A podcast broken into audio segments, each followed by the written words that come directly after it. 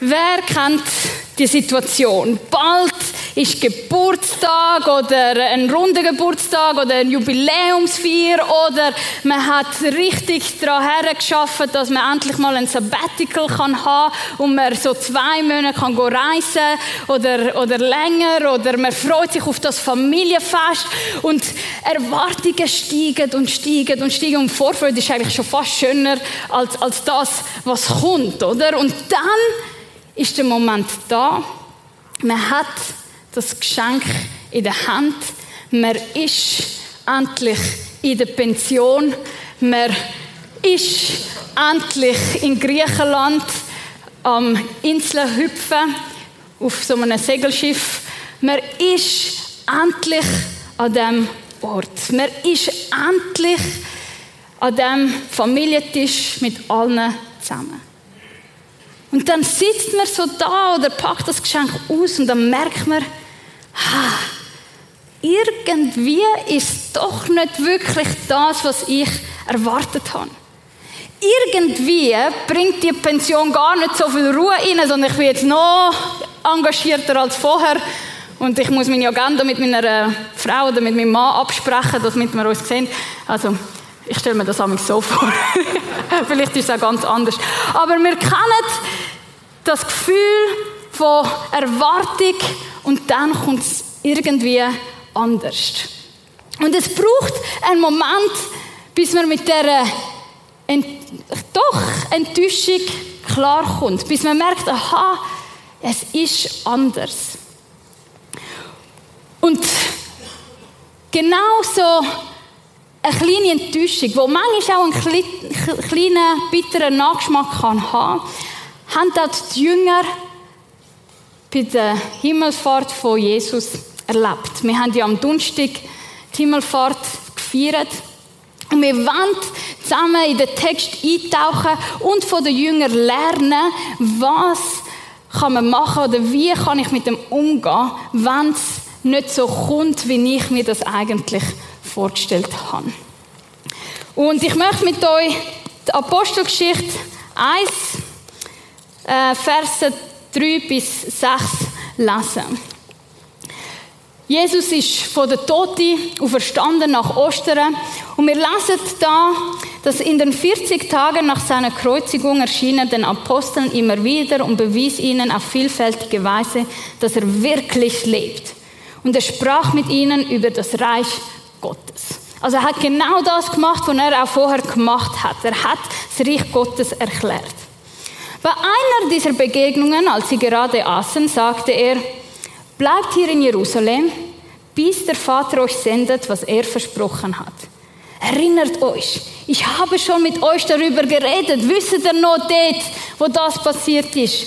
Johannes hat mit Wasser getauft, doch schon in wenigen Tagen werdet ihr mit dem Heiligen Geist getauft werden. Also in diesen 40 Tagen bestätigt und erklärt Jesus immer wieder, was sein Plan ist, wie es wird kommen. Er erklärt ihnen, der Heilige Geist wird kommen und dann werdet ihr die Welt auf den Kopf stellen. Das ist mein Plan. Und wie reagieren die Jünger? Wir lesen im Vers 6. Wenn die Apostel mit Jesus zusammen waren, fragten sie ihn immer wieder, Herr, wirst du Israel jetzt befreien und unser Königreich wiederherstellen. Und wir lesen das und wir denken, hä, wie kommen jetzt auf so einen Gedanken? Das ist ja absolut nicht das, was Jesus vorher erklärt hat. Weil sie fragen ihn, wirst du jetzt endlich politisch eingreifen?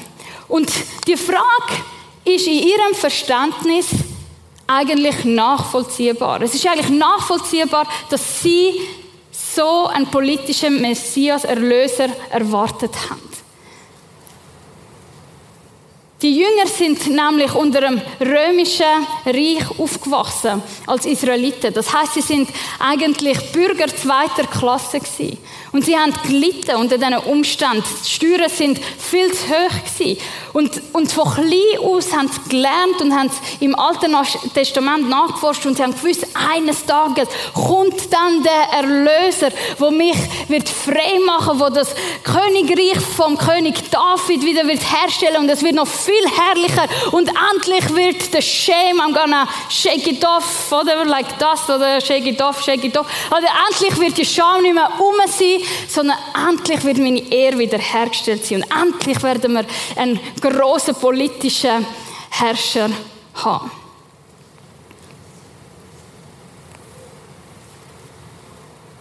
Und sie haben das auch biblisch belegen. Und manchmal habe ich den Eindruck, dass ich oder vielleicht auch wir ähnlich so unterwegs sind wie die Jünger, dass wir eine Idee haben, eine Vorstellung von was Gott in unserem Leben doch machen sollte. Oder mein Leben geht von Herrlichkeit zu Herrlichkeit und nachher bin ich plötzlich arbeitslos. Ja, mm. Oder stehe ich ohne Wohnung da. Ja, was ist jetzt das mit Herrlichkeit von Herrlichkeit? Oder plötzlich kommt eine chronische Krankheit. Das passt nicht in mein Bild hinein. Und wir haben aber die Erwartung, dass, dass Gott doch jetzt handeln sollte und dass Gott jetzt doch heilen sollte und dass Gott doch jetzt versorgen sollte. Und das sind gute und richtige Erwartungen. Aber wie die Jünger haben wir oft auch einen kleinen Tunnelblick, wo wir wollen, dass Gott genau so, wie ich mir das vorstelle, agieren sollte. Dass er genau so handeln sollte ich habe ja schließlich gebetet, gefastet, geweint, Lieder gesungen, alles Mögliche gemacht und jetzt sollte er doch genauso reagieren. Jetzt sollte er doch genauso als Retter kommen, wie ich mir das vorstelle. Die Jünger haben gelitten und auch wir leiden. Und wenn wir leiden, dann sind wir wie die Jünger. Wir drehen uns um uns selber, um das, weil, weil das halt einfach unsere Realität ist. Und ich habe mich gefragt, wie würde ich als Jesus reagieren, wenn ich ihnen 40, also schon drei Jahre lang erkläre, wie es Gottes Reich ist. Nachher verstehe ich und dann tue ich ihnen während 40 Tagen erklären, was wir kommen und die Jünger checken immer noch nicht, was eigentlich Sache ist. Wie würde ich als Jesus reagieren? Wie würdest du als Jesus reagieren? Und ich dachte, ich wäre recht frustriert. Ich würde so auf den Tisch sagen und sagen, hey, hallo, habt ihr eigentlich nichts gelernt? Drei Jahre für nichts in der Schule gewesen? Ähm, oder so. Doch Jesus, merken wir, er ist anders. Seine Antwort ist folgende. Die Zeit dafür bestimmt allein der Vater, erwiderte er. Es steht euch nicht zu, sie zu kennen. Er tut ihren Wunsch und ihre Erwartung, tut er nicht sagen, ah, das ist nur Blödsinn, was ihr sagt oder was, was dein Wunsch oder deine Erwartung ist. Sondern er tut ihren Fokus von ihrem Problem, ihres Denken hin zu Gott richten. Und er sagt, er, Gott, ist allmächtig. Er ist der, der die Zeiten kennt. Er ist der, der weiß, wann und was und wie dran ist. Und so können wir auch von dem lernen und unseren Fokus auf Gott stellen. Aber er bleibt nicht bei dem, sondern er öffnet den Jünger noch die Augen für noch eine größere Vision. Jesus sagt, aber wenn der Heilige Geist über euch gekommen ist, werdet ihr seine Kraft empfangen. Dann werdet ihr den Menschen auf der ganzen Welt von mir erzählen. In Jerusalem, in ganz Judäa, in Samarien, ja bis an die Enden der Erde. Jesus sagt seinen Jüngern, euer Fokus ist auf euch, auf eure Familie, auf eure Nation fokussiert. Aber meine Vision ist noch viel größer. Meine Vision erreicht die, fernt, die entferntesten Länder. Meine Vision ist, dass nicht nur ihr als Volk Israel Erlösung erlebt, sondern dass das rausgeht. Und dass wir heute Morgen vor einem Livestream sitzen oder da im Saal sitzen, hängt damit zusammen, weil Jesus genau den Auftrag gegeben hat und die Jünger dem gefolgt sind. Weil die Erlösung, die Befreiung, die innere Erneuerung, die wir durch Jesus erlebt haben, die Vergebung, die Freude, die ewige Hoffnung, das ist nicht etwas, wo wir für uns behalten in unserem kleinen Leben, sondern es ist etwas, wo muss raus, wo muss verbreitet werden. Weil Gott nach jedem Mensch sich sehnt. Weil er jedem Mensch wird Erlösung, Befreiung und ewiges Leben und Wiederherstellung schenken. Und das fordert mich raus. Weil das ist nicht etwas, wo ich mir so vorgestellt habe. Ich möchte, dass Gott jetzt in meiner Situation tut handeln und dass er nach mir schaut. Aber er sagt, hey, nein, schau über den Tellerrand raus. Es gibt noch viele andere. Und wer weiß, ob Gott genau die schwierige Situation brauchen, um andere Menschen zu erreichen oder ermutigen. Und etwas, was mich jedes Mal, wenn ich die, die Himmelfahrttexte lese, fasziniert, ist zu realisieren, dass der Auftrag, wo nicht nur der Jünger dazu mal gelten hat, sondern auch uns heute gilt, eindeutig eine Schuhnummer zu gross ist. Eindeutig können wir nicht aus eigener Kraft Jesus bezeugen. Und es ist so schön zu wissen, dass es noch gar nie der Plan von Gott war. Noch gar nie. Noch gar, gar nie hat er wollen, dass du aus deinem eigenen Kraft und Zug Menschen zu Jesus führst. Und wir haben leider in der Kirchengeschichte gesehen, dass, wo, wo das passiert ist, oder? Wo, wo Kreuzzug passiert ist, weil wir, wir haben ja müssen die Welt christianisieren. Oder? Und man hat gesehen, dass wenn mit Gewalt das passiert ist, dass das einfach zu viel Schmerz und Leid beiträgt. Doch schon im Zacharia 4, Vers 6 hat Gott vorausgesagt, nicht durch Macht und Gewalt, sondern durch meinen Geist soll das geschehen. Und vielleicht bist du mit dem Heiligen Geist vertraut. Vielleicht kennst du das schon gut. Vielleicht lebst du schon in der Kraft von dem Heiligen Geist und du liebst es und du wirst am liebsten nur, nur so unterwegs sein. Und wir sollen auch nur so unterwegs sein, bin ich auch überzeugt. Und vielleicht ist es dir noch ein bisschen fremd. Alles Gut, nächsten Sonntag wird Michael Berra zum Pfingstsonntag mehr über den Heiligen Geist erzählen, wo, wo erklärt, wer er ist, was er macht und, und was die Kraft ist, wo Gott uns schenkt. Aber klar ist, dass wir nur anderen Menschen von etwas erzählen können, wo wir selber davon überzeugt sind, wo wir selber erfahren haben. Aber kommen wir nochmal zurück zu diesen Jüngern. Jetzt merken sie, aha, die Erlösung passiert nicht wirklich so, wie ich mir das vorgestellt habe. Und dann, on top of that, noch zusätzlich passiert Folgendes. Nicht lange nachdem er das gesagt hatte, wurde er vor ihren Augen in den Himmel aufgehoben und verschwand in einer Wolke. Pam, weg ist er. Und ich stelle mir das vor, äh, Jesus, hallo, ich habe da noch eine Frage. Hallo, wo, wo bist du jetzt? Wie kannst du mir das nochmal erklären? Oder? Musst du dir das vorstellen? Dann geht er vor, vor ihren Augen weg. Und der Lukas, der die Apostelgeschichte geschrieben hat, der beschreibt es folgendermaßen. Er sagt, während sie ihm nachschauten, standen plötzlich zwei Männer, äh, zwei weiß gekleidete Männer bei ihnen. Sie sagten, Männer aus Galiläa, warum steht ihr hier und starrt zum Himmel? Jesus ist von euch fort in den Himmel geholt worden. Eines Tages wird er genauso wiederkommen, wie ihr ihn habt fortgehen sehen. Und in diesen zwei Vers sehen wir einiges mehr die Gnade von Gott. Weil er weiß, dass wir überfordert sind. Er weiß, dass wir unsere Fragen haben. Er weiß, dass die Apostel, die Jünger dort stehen mit offenem Maul und nicht mehr rauskommen, was ist oben, was ist unten. Und was macht er?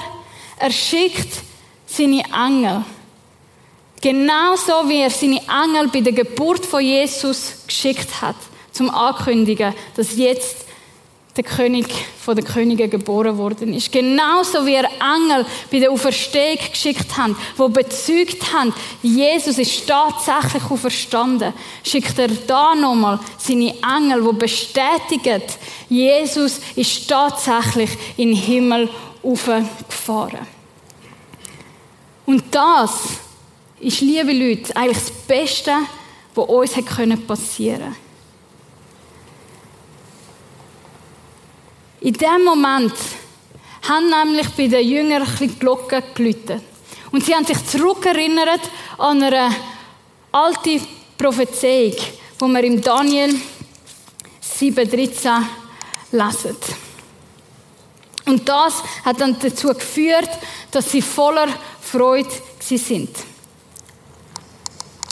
Daniel 7, 13 bis 14. Dann sah ich in meinen nächtlichen Visionen, das ist der Daniel, wo, wo eine Vision hat von dem Retter Messias, wo wir kommen, der kam mit den Wolken des Himmels und sah aus wie eines Menschensohn. Also wir haben Wolken und wir haben einen Menschensohn. Das heißt, ein Mensch, wo, wo, wo geboren worden ist als Mensch, aber wo auch ähm, von Gott kommt. Und genau das ist Jesus. Und dann steht weiter über ihm, und ihm wurden Herrschermacht, Ehre und das Königreich verliehen. Alle Völker, Nationen und Sprachen gaben ihm die Ehre und dienten ihm.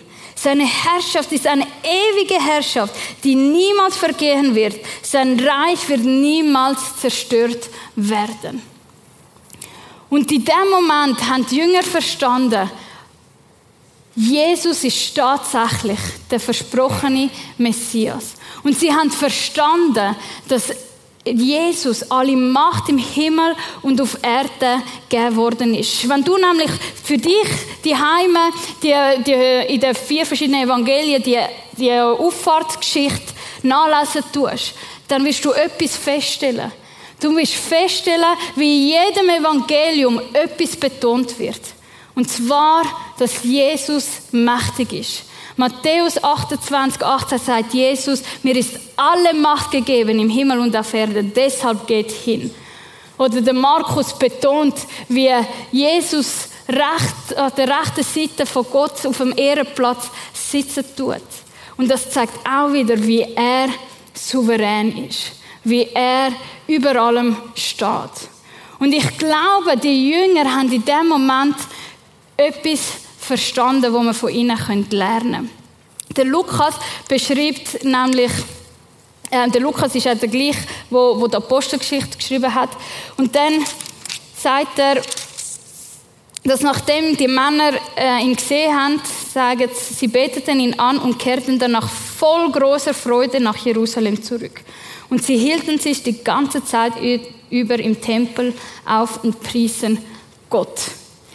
Also sie haben, was sie realisiert haben, Jesus ist souverän und er steht über allem, hat das sie mit Hoffnung, mit Freude, mit Glauben erfüllt. Weil wenn ich felsenfest davon überzeugt bin, dass Jesus alle Macht gegeben ist, dann kann ich auch in der Souveränität von Jesus Ruhe. Ich kann darauf vertrauen, dass er es richtig wird machen.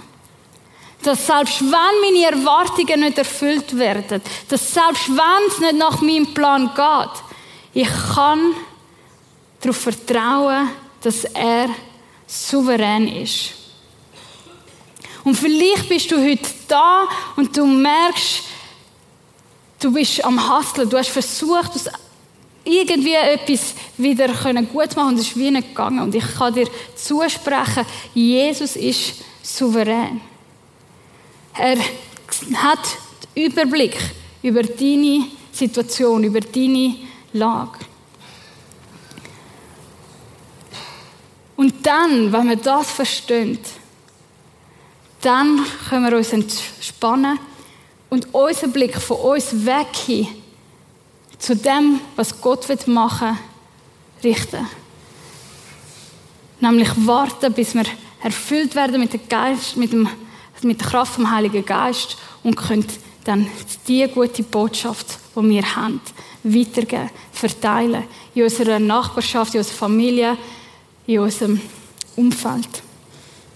Und vielleicht sogar in einem anderen Land. Vielleicht kann das auch das für dich bedeuten. Und ich habe mich gefragt, wie kann ich dann voller Freude auch in schweren Situationen sein? Und ich möchte von dieser Himmelfahrtsgeschichte möchte ich mir etwas rausnehmen, für mich picken, rauspicken. Ich möchte, mich ich möchte mir vergegenwärtigen, dass unser Jesus souverän ist. Dass er über allem steht. Dass er über meine Ängste, über meine Unsicherheiten, über meine Beziehungsprobleme, über meinen Stress, meinen Druck am Arbeitsplatz steht. Und wie kann ich mir das vergegenwärtigen? Indem ich mir bewusst mache, wer er ist. Und ich finde, es gibt keinen besseren Bibeltext, wo das beschreibt, wer Jesus ist und was er macht, als Kolosser 1, 15 bis 22. Und ich lade dich ein, dich zurückzulehnen, vielleicht auch deine Augen zu schliessen und dir und, und den Text auf dich wirken lassen. Wir lesen, Christus ist das Bild des unsichtbaren Gottes. Er war bereits da, noch bevor Gott irgendetwas erschuf und ist der Erste aller Schöpfung. Durch ihn hat Gott alles erschaffen, was im Himmel und auf der Erde ist. Er machte alles, was wir sehen und das, was wir nicht sehen können. Ob Könige, Reicher, Herrscher oder Gewalten. Alles ist durch ihn und für ihn erschaffen. Er war da, noch bevor alles andere begann und er hält die ganze Schöpfung zusammen. Christus ist das Haupt der Gemeinde und die Gemeinde ist sein Laut. Er ist der Anfang und als erster von den Toten auferstanden, damit er in allem der Erste ist. Denn Gott wollte in seiner ganzen Fülle in Christus wohnen. Durch ihn hat er alles mit sich selbst versöhnt. Durch sein Blut am Kreuz schloss er Frieden mit allem, was im Himmel und auf der Erde ist. Darin seid auch ihr eingeschlossen, obwohl ihr früher seine weit von Gott entfernt wart. Ihr wart seine Feinde und eure bösen Gedanken und Taten trennten euch von ihm. Doch nun hat er euch wieder zu seinen Freunden gemacht. Durch seinen Tod am Kreuz in menschlicher Gestalt hat er euch mit sich versöhnt, um euch wieder in die Gegenwart Gottes zurückzuholen und euch heilig und makellos vor sich hinzustellen. Das ist der Jesus, wo mich überzeugt. Das ist der Jesus, wo heute auf dem Ehrenplatz auf der rechten Seite von Gott sitzt und für mich im Gebet einsteht. Das ist der Jesus, wo alles sich muss unterordnen. Und auf dem können wir vertrauen. An dem können wir festheben. Und stellt euch vor, was für Zeichen und Wunder unter uns, mit uns passieren werden, wenn wir an die Souveränität von Jesus festhalten. Selbst wenn es nicht nach meinem Plan geht. sondern sagen, okay, es kommt anders, es ist anders, aber ich vertraue darauf, dass du es besser weißt. Und eine Möglichkeit, wie wir das machen können, ist auch mit einem Lied, wo wie ein Gebet ist, wo wir das können sagen und betonen. Und das Lied heißt Good Good Father, wo es darum geht, dass Gott ein guter Vater ist, wo all seine Wege und seine Pläne höher sind als meine und gut sind. Und wir können ihm sagen, heute Morgen mit dem Lied, dir vertraue ich, ich lehne mich an deiner Souveränität. Du bist Herr. Amen.